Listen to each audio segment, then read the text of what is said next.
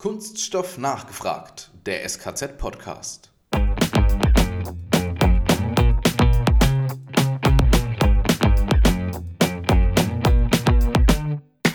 Was bedeutet denn eigentlich Tank statt Teller? Kann man das ganz kurz in zwei Sätzen erklären? Wir setzen auf keinen Fall Lebensmittel oder lebensmittelartige Rohstoffe für unsere Produktion von Kunststoffen ein, wenn wir über biologisch und nachwachsende Rohstoffe reden.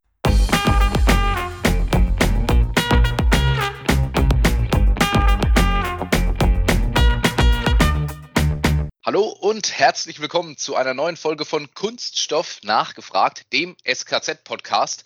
Heute mit einem Thema, ja, das hatten wir eigentlich schon öfter mal im Podcast, aber wir beleuchten es immer wieder von einer anderen Seite, Thema Kreislaufwirtschaft. Alex, und dafür gehen wir heute länderübergreifend über die deutschen Grenzen hinweg. Richtig, mal wieder in unser Lieblingsnachbarland. Waren wir ja schon öfter ein paar Mal unterwegs und weg von der Digitalisierung, aber nicht ganz, spielt ja immer ein bisschen eine Rolle. Äh, jetzt wieder zur Kreislaufwirtschaft und ich freue mich auf unseren heutigen Gast. Ganz genau. Dafür haben wir uns nämlich den Herrn Andreas Leitner eingeladen, seines Zeichens Director Circular Economy Solutions bei der Firma Borealis. Was äh, Andreas macht und was die Firma Borealis eigentlich macht, das erklärt er uns wie unsere Interviewpartner am besten selbst. Hallo Andreas, herzlich willkommen bei uns. Hallo, schönen Nachmittag. Hallo Matthias und Alexander, danke für die Einladung. Es freut mich auch, dass ihr grenzübergreifend äh, Leute zu eurem Podcast einladet. Äh, ja, wie gesagt, mein Name ist Andreas Leitner. Ich bin bei der Firma Borealis äh, Director für Circular Economy Solutions. Vielleicht kurz, was ist die Borealis? Borealis ist ein weltweit äh, tätiges Chemieunternehmen, welches sich auf die Produktion von Kunststoffen und äh, äh, Rezyklaten und natürlich auch auf andere Produkte wie Base Chemicals und Dünger äh, fokussiert. Wir haben an die 7000 Mitarbeiter. Unsere Kernzentrale ist in Wien, in Österreich. Und äh, wir haben im Prinzip zwei Kernaktionäre. Eine ist die OMV in Österreich und Mubadala aus Abu Dhabi. Äh, wir haben vielleicht äh, noch kurz äh, dazu äh, ein großes Kernthema, das ist eben die Kreislaufwirtschaft. Und äh, es ist natürlich für mich äh, eine super Möglichkeit, in meinem Beruf zur Kreislaufwirtschaft von Kunststoffen aktiv beitragen zu können. Und das ist auch, was ich im Prinzip täglich mache mit meinem Team. Wenn so eine Position wie deine geschaffen wird, Director Circular Economy Solutions, also die Lösung für die Kreislaufwirtschaft, dann zeigt es ja, wie wichtig so ein Thema ist und auch wie wichtig das bei der Borealis ist. Große und zugleich auch ganz schwierige Frage zu Beginn sind wir denn schon auf dem richtigen Weg mit der Kreislaufwirtschaft? Ja, unsere Firma, also die Firma Borealis beschäftigt sich so circa zehn Jahre mit der Kreislaufwirtschaft. Das war zu Beginn revolutionär, weil wir die erste Kunststofffirma waren, die sich mit dem Thema aktiv auseinandergesetzt hat. Ja. Unsere Kernkompetenz war bis dahin eigentlich nur Neuwarenmaterial herzustellen, aber wir haben uns dann strategisch entschieden, in die Kreislaufwirtschaft einzusteigen und natürlich auch äh, das als Kernthema in der Strategie zu etablieren.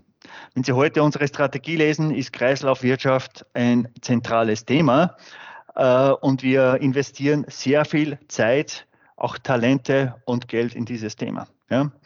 Äh, wir sagen immer, wir sind nicht nur die Talker, wir sind auch die Walker. Das heißt, wir reden nicht nur darüber, wir tun auch was dafür. Ähm, und ich denke, das haben wir auch zum Beispiel in Deutschland ganz deutlich demonstriert. Wir haben äh, die MTM Plastik äh, in Niedergebra in der Nähe von Leipzig gekauft, um eben nicht nur äh, darüber zu reden, sondern wirklich aktiv in dieses Geschäft einzusteigen, darüber was zu lernen und weiter auszubauen. Äh, sind wir schon äh, am Ende der Fahnenstange? Nein, aber ich denke, wir sind sicher auf, auf dem richtigen Weg. Und, und wenn man so die Bereiche anschaut, wo wir aktiv sind, würde ich sagen, wir sind sehr stark fokussiert auf das Design von Recycling, auf mechanisches Recycling und natürlich zusammen mit der OMV, unserem Kernaktionär, auch auf dem chemischen Recycling unterwegs. Da hake ich gleich mal ein, dass wir hier auch unserem Bildungsauftrag gerecht werden.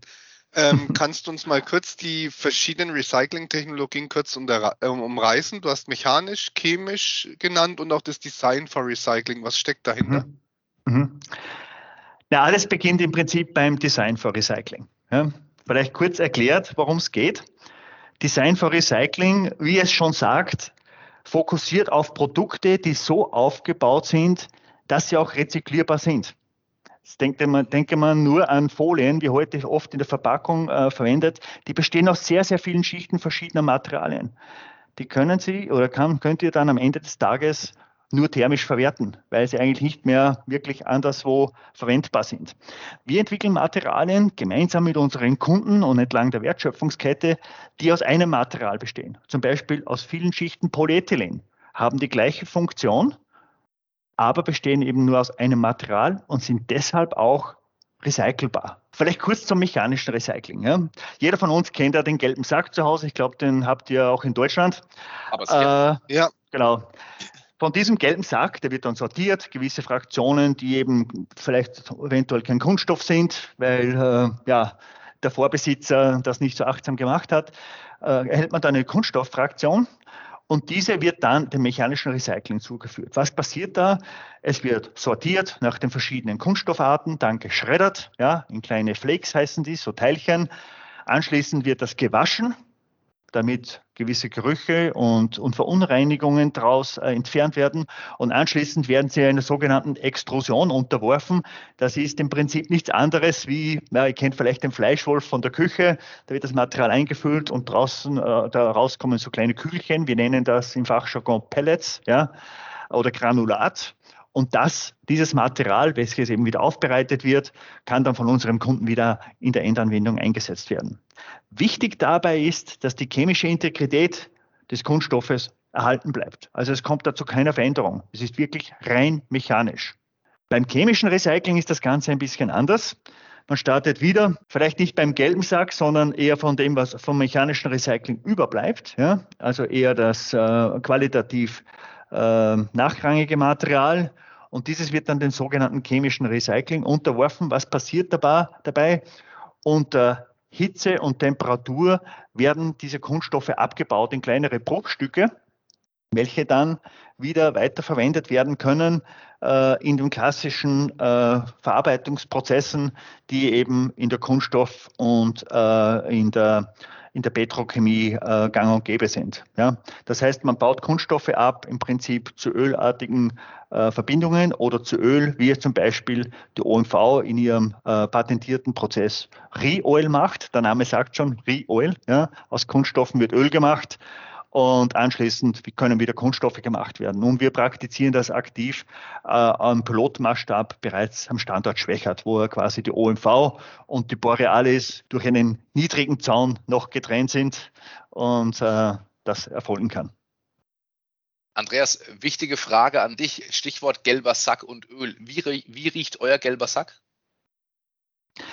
Das kommt darauf an, wer äh, der Besitzer des gelben Sackes war und wie ordentlich der seine Joghurtbecher ausgewaschen hat.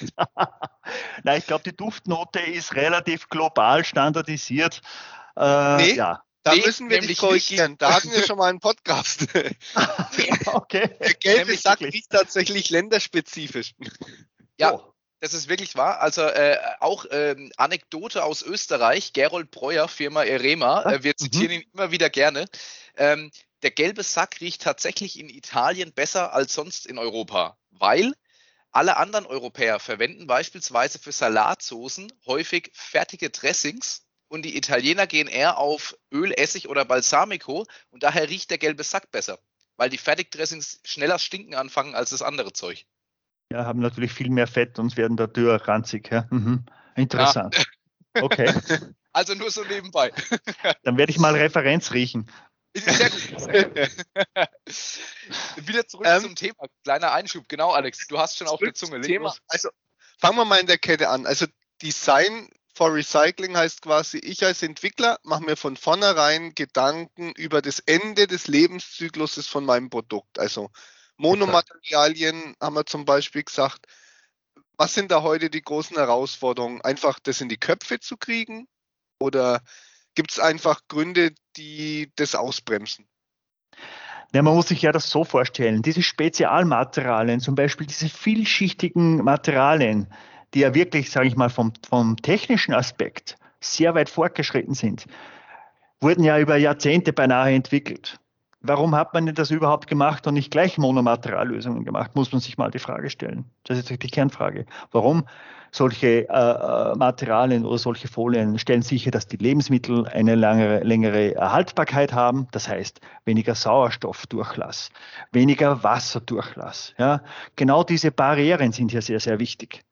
Und äh, das äh, wurde quasi über Jahrzehnte entwickelt, bis eben diese Kreislaufwirtschaft so stark wie eben heute äh, etabliert ins Spiel kommt, ja, und eben dieser Weg Richtung Kreislaufwirtschaft gegangen werden muss. Und da gibt es eben nur einen, eine Lösung, möglichst vom Material, von der Materialbasis einfach auf einen einfachen Aufbau äh, zu haben, der eben dann die Monomateriallösung ist.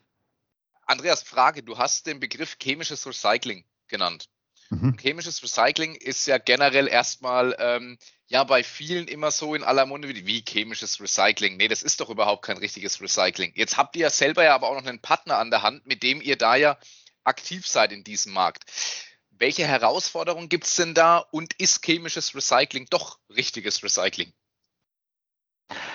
Ich glaube, die Antwort hat die neue äh, deutsche Bundesregierung äh, gegeben, ja, die ja in ihrem Programm festgeschrieben haben, dass das auch äh, als Recycling anerkannt wird.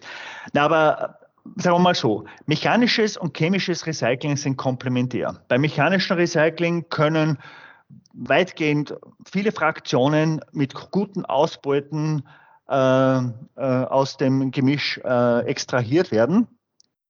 Äh, und die über die Reste ja, an Kunststoffen sind natürlich geradezu dafür geschaffen, im chemischen Recycling eingesetzt zu werden. Das heißt, man kann, wenn man rein vom Kohlenstoff her das betrachtet, dann äh, beinahe quantitativ das im Kreislauf fahren. Einerseits mechanisch ohne Verlust der, äh, der, der, chemischen Integrität, aber auch beim chemischen, wenn man eben die, die chemische Integrität des Kunststoffs im Prinzip auflöst, trotzdem wieder in Produkte überführen. Insofern denke ich, ist die Frage, ob das Recycling ist, dahingehend beantwortet, weil eben äh, der Kohlenstoff als solches im Kreislauf geführt wird. Also wäre quasi die Kombination am sinnvollsten. Das Mechanische, genau. soweit man eben eine gute Trennbarkeit hinbekommt und den Rest genau. chemisch recyceln, um den Kohlenstoff letztlich wieder mhm. verwerten zu können. Mhm. Genau. Es gibt vielleicht äh, zwei Aspekte, die hier zu beachten sind. Beim mechanischen Recycling, äh, das hat noch eine kleine Schwachstelle, an der, äh, da, woran wir jedoch arbeiten. Äh, um wirklich Lebensmittelqualitäten wieder hinzukriegen von den Materialien, ja, ähm, bedeutet heute, dass man eher Richtung chemisches Recycling gehen muss, um eben auch, weil aus dem chemischen Recycling kriegen Sie wieder Produkte raus, die im Prinzip äquivalent der Neuware sind. Beim mechanischen Recycling äh, sind wir mit der modernsten Technologie, die wir gerade bei der äh, Borealis entwickeln, äh, wir nennen es äh, Borecycle M für mechanisches Recycling, ja, sind wir schon sehr nahe dran, aber eben noch nicht dort. Ja. Ähm, es wird noch ein bisschen dauern, aber bis das möglich sein wird. Aber das ist vielleicht im Moment noch die Limitierung vom mechanischen Recycling. Ja. Natürlich, wenn Sie Applikationen haben, wo, äh, wo Sie keine Lebensmittel-Approval äh, äh, haben müssen, dann ist natürlich das mechanische Recycling ein sehr, sehr gutes Verfahren. Dazu habt ihr ja in, in Lahnstein, sogar bei uns in Deutschland, eine Pilotanlage für mechanisches Recycling. Ne? Genau. Und ihr seid relativ nah an Neuware. Das ist ja schon mal ein Schritt, weil Recycling heißt halt unbedingt, es muss exakt das gleiche Produkt rauskommen. Es heißt ja nur, wir wollen einen Kreislauf. Genau. Ich denke, das Wichtigste ist, äh, Alex, du hast es genau gesagt, das Wichtigste ist, Kunststoff im Kreislauf zu halten. Ja? Das ist äh, die erste, äh, denke ich, äh, große Aufgabe. Was wir in Lahnstein machen, gemeinsam äh, mit zwei Kooperationspartnern, einer Sortierfirma oder einem ja, Champion im Sortieren der Firma Tombra, als auch äh, den Abfallentsorger Zimmermann, ist, wir haben eine Anlage gebaut, die eigentlich äh, die erste ist in der Art, wo wirklich durch diverse Verfahrensschritte, die genau designt wurden, und, und auch, denke ich, äh, von unseren technologischen Experten sehr genau ausgeklügt, ausgeklügt wurden, wo es eben möglich ist, besser zu sortieren und auch besser Verunreinigungen zu entfernen, sodass die Materialien, die da rauskommen, vom Geruch her beinahe geruchlos sind oder geruchlos sind und auch sehr helle Farben äh, äh, rausgeholt werden können. Wir haben das Material schon mehrmals bei Kunden bemustert und die konnten fast nicht glauben, dass das äh, äh, Materialien aus der Kreislaufwirtschaft sind. Was uns natürlich sehr, sehr froh macht und auch bestätigt, dass sich unsere harte Arbeit, die wir in dieses Thema investieren, auch auszahlt. Ja, Alex, und sehr das cool. Thema Geruch und Farbe kennen wir ja durchaus. Also wir hatten ja auch mit unserer damaligen Kollegin, der Marie-Louise Lang, das Thema unter anderem, mhm. die uns dann auch gesagt hat aus unserem ähm, Compoundier- und Extrudiertechnikum, ja, wenn wir da manchmal Recyclingmaterial haben, dann riecht es schon mal ganz ordentlich. Ähm, wenn es gut läuft, nach Waschmittel, wenn es schlecht läuft, eher nach anderen Dingen. ja, das ist ganz interessant, äh, wenn die Leute aus der Recyclingindustrie einen Neuwaren, äh, äh, eine Neuwarenfabrik besuchen, dann sagen sie, da riecht es komisch. Andersrum ist es genauso. Ich glaube, es ist, kommt immer darauf an, wie man kalibriert ist. Aber natürlich kann es zu gewissen Gerüchen kommen, wenn, vor allem wenn eben nicht ordentlich äh, sortiert oder gereinigt wurde. Ja. Umso besser, dass ihr das in der Pilotanlage schon wirklich auch mit Post-Consumer-Müll hinbekommt, weil das ist ja immer die Herausforderung. Ne? Den Post-Industrial, den kriege ich immer recht gut wieder ja, ja. nah an Neuware rein, aber umso beeindruckender, sehr toll. Ja. Und Aber wir fokussieren auch maßgeblich auf Post-Consumer, weil da natürlich äh, die wirkliche Aufgabe steckt. Ja. Ihr setzt bei der Borealis aber noch auf andere Möglichkeiten, nämlich den Einsatz von Rohstoffen aus erneuerbaren Quellen. Woran arbeitet ihr denn hier gerade? Und ähm, wie, wie steht ihr oder wie seht ihr die Tank statt Teller-Diskussion? Tank statt Teller-Diskussion. Ja, diese, da haben wir ein ganz klares Bild dazu. Für uns, ist, für uns ist es einfach unethisch, Materialien einzusetzen, die im Prinzip äh, mit der Lebensmittelindustrie oder überhaupt mit der Lebensmittelerzeugung irgendwie in Konkurrenz stehen. Somit denke ich, ist das für uns überhaupt keine Option. Rohstoffe zu beziehen, die zum Beispiel mit Maisanbau oder, oder Zuckerrohranbau konkurrieren. Ja, das ist für uns keine, keine, keine Lösung. Nachwachsende Rohstoffe sind natürlich äh, äh, für uns eine Lösung. Ja, äh, zum Beispiel diverse Fette und Öle, die dann in Spezialverfahren von unseren Kooperationspartnern verarbeitet werden, äh, sind natürlich eine perfekte Möglichkeit, diese dann in unseren Anlagen, wo wir auch Virgin-Materialien verwenden, zu prozessieren und dann eben in Kunststoffe umzuwandeln. Es handelt sich dabei immer um Rohstoffe, die mindestens zweiter oder höherer Generation sind. Und wie ich schon eben gesagt habe, auf keinen Fall äh, um Rohstoffe, die mit der Lebensmittelkette in irgendeiner Art und Weise äh, Konkurrenz äh, haben könnten. Das heißt, für alle, die sich jetzt gerade gefragt haben, was bedeutet denn eigentlich Tank statt Teller, kann man das ganz kurz in zwei Sätzen erklären? Wir setzen auf keinen Fall Lebensmittel oder lebensmittelartige Rohstoffe für unsere Produktion von Kunststoffen ein. Genau. Wenn wir über biologisch äh, und, und nachwachsende Rohstoffe reden, das ist wichtig. Kurz und knapp erklärt und Alex wieder dem Bildungsauftrag nachgekommen. Mhm. Okay. Wunderbar. Andreas, als brave Podcaster haben wir natürlich vorher zumindest mal gegoogelt und recherchiert. Und ihr seid ja mit der Borealis auch aktiv in einem Projekt namens Stop. Kannst du uns dazu kurz noch was erzählen? Ja, Project Stop ist für die Borealis ein sehr wichtiges Projekt. Es fokussiert dabei auf die Reduktion der Vermüllung der Meere. Ihr wisst ja vielleicht, ungefähr 55 Prozent äh, des Mülls im Meer kommt aus fünf Flüssen, Flüssen in Asien. Wir haben deshalb in der Stadt Muncha in, äh, in Indonesien gemeinsam mit unserem äh, strategischen Partner Systemic das Projekt Stop äh, in, gestartet, um eben vor Ort ja, ein Müllsammlungs- und Sortiersystem aufzubauen und deshalb auch das sogenannte Littering zu verhindern. Ähm, wir sind sehr, sehr stolz drauf, weil up to date, also im Oktober 2021, wurden bisher 17.000 Tonnen Abfall äh, gesammelt. 2300 Tonnen davon waren Kunststoffe. Und das ist ungefähr, dieser Abfall kommt von 258.000 äh, äh, Menschen. Sehr, sehr wichtig ist für uns, nicht nur das Projekt dort zu machen, sondern auch Wert, Wert zu generieren und auch Arbeitsplätze. Ja. Es ist uns zum Beispiel gelungen, mit diesem Projekt auch 233 neue Vollzeitstellen zu schaffen, die natürlich das Ganze vor Ort auch bedeutsamer macht und natürlich auch in der Kooperation mit den lokalen Behörden weiter verstärkt. Chapeau, da kann man mal, Alex, würde ich sagen, den Hut ziehen. Das sind ordentliche Zahlen, die da dabei rauskommen. Danke. Absolut. Und ähm, gerade ne, dieser, dieser Gedanke, das wieder zum Wertstoff zu machen, ne, das ist eigentlich ein ganz maßgeblicher, weil wir damit die Probleme lösen können. Und um jedes Gramm, das nicht im Meer landet, umso besser.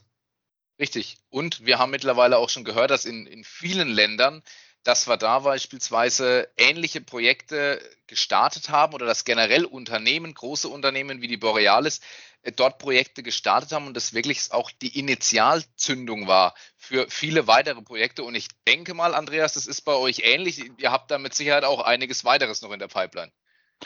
Ja, absolut. Ich meine, gerade noch mal auf das Project Stop zurückzukommen. Äh, der erste Schritt ist immer der harte ja, und der schwierige.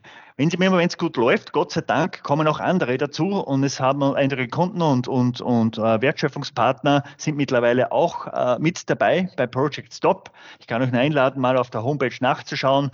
Und, und dieser Blueprint, der da ursprünglich geschaffen wurde, Muncha, wird jetzt quasi kopiert und auch auf andere Städte übertragen. Und ich denke, immer wenn etwas vervielfältigbar ist, dann ist das natürlich immer ein Zeichen, dass Dinge gut funktionieren. Und da sind wir schon sehr, sehr stolz drauf. Ja. Super, dann mit einem Auge auf die Zeit komme ich gleich abschließend noch zu einer Frage, die darfst du auch gerne persönlich auslegen.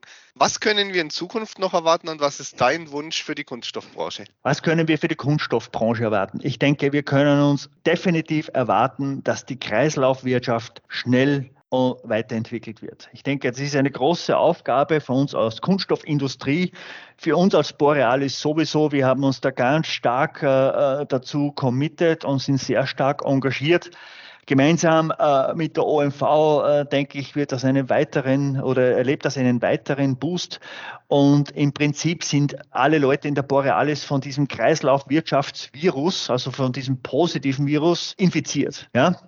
und braucht man auch keine Impfung dagegen. Und, und wir arbeiten das alle sehr, sehr hart dran, äh, das weiter voranzutreiben. Was wünsche ich mir? Persönlich wünsche ich mir, dass in Zukunft wir in Europa an Strände fahren können und wir nicht darüber sprechen müssen, warum wir Kunststoffabfälle am Strand sehen, sondern die Strände genießen können und alle daran mitarbeiten, den Kunststoff im Kreislauf zu halten und im Kreislauf zu führen und Kunststoff auch als Wertstoff und als wertvollen Wertstoff zu sehen und nicht als Abfall und billiges Produkt. Alex, dem Wunsch können wir uns doch eigentlich nur anschließen. Unterschreibe ich sofort, ja. Sehr schön. Prima. Andreas, vielen Dank an dich für deine Zeit. Wir wissen, auch dein Terminkalender ist immer eng gestrickt. Daher vielen Dank für deine Zeit. Hat uns sehr gefreut und war eine tolle Aufnahme. Danke. Hat sehr viel Spaß gemacht. Danke dir, gerne wieder. Ja, Alex und uns beiden, uns bleibt wie immer zum Schluss eigentlich nur noch eins. Kunststoffwissen zur Selbstverteidigung.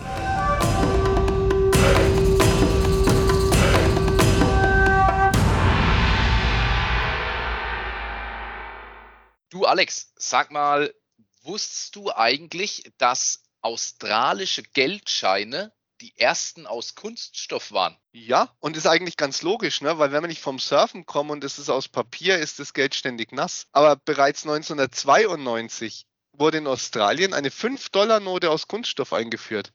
Der Rest der Geldscheine folgte schon bis 1996. Der Gedanke dabei war nicht, dass es nass wird, sondern dass Kunststoffbanknoten deutlich schwerer zu fälschen wären als ihre Pendants aus Papier. Denn neben den üblichen Sicherheitsmerkmalen besitzen australische Geldscheine auch ein Fenster aus transparentem Kunststoff, durch das man buchstäblich durchschauen kann. Nicht machbar mit einem Fotokopierer oder einer Druckmaschine. Genau. Und inzwischen nutzen das System schon über 25 Länder weltweit, zum Beispiel Brasilien, Nordirland oder Nigeria. Ein willkommenes Extra des Kunststoffgeldscheins ist zudem die bis zu viermal längere Haltbarkeit im Umlauf. Und sie können wie andere Kunststoffe auch, passend zum Thema, am Ende auch recycelt werden. Wer weiß, Vielleicht stehen in Sydney ja schon Parkbänke aus Kunststoff, die mal Millionen wert waren. In diesem Sinne. Du und deine Parkbank. Aber immerhin Park muss man den Wertstoff niemandem erklären, ne? Richtig, da ist der Wertstoff im Werkstoff doch gleich schon drin. Also, in diesem Sinne, macht's gut, euer Matthias. Und der Alex. Wir hören uns.